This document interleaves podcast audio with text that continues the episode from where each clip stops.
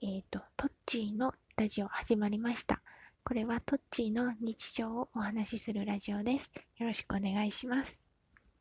はい、今回のトークテーマは、食品の常温放置にご注意をです。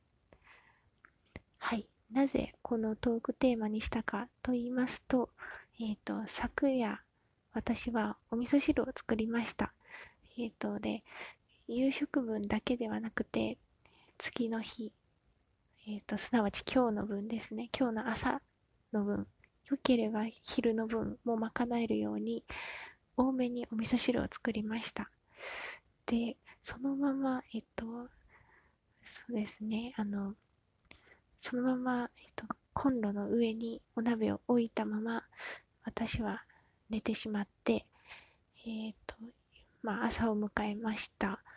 それで、まあ、えっ、と、朝、あの、私の家族が起きて、味噌汁を、まあ、入れて、た、食べていたんですけど、ちょっとこれ、味酸っぱくないって 言いました。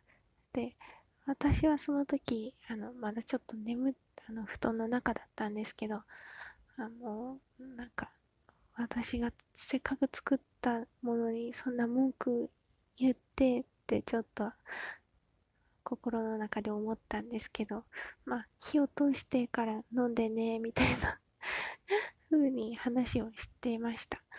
で、まあ、家族は、うん、わかったよって言いながら、まあ、とりあえず飲むけど、ちょっとやめといた方がいいかもしれないよっていう風に言ってたんですけど、まあ、そんな大げさなと思ってました。はい、このお話の流れから推測されると思うんですけれど、あの、私もその後、お味噌汁飲んだら、ちょっとすごく酸っぱくて、私の許容範囲を超えた酸っぱさでした。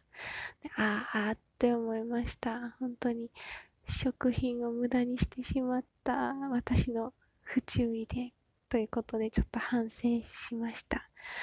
うん、まあその完食した家族はお腹壊してなかったのでいいんですけど、まあ大ごとにならなくては良かったんですけど、ちょっと申し訳ない。お味噌汁にも申し訳ない気持ち。あと、せっかくいっぱい作って作り置きしたのにっていう悔しい思いをしました。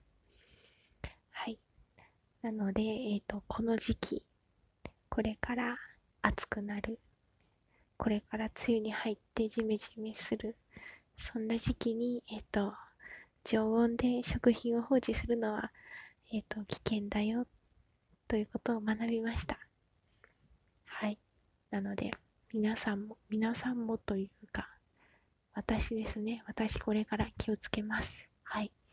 ということで、えっ、ー、と、終わります。また次の放送でお会いしましょう。バイバイ。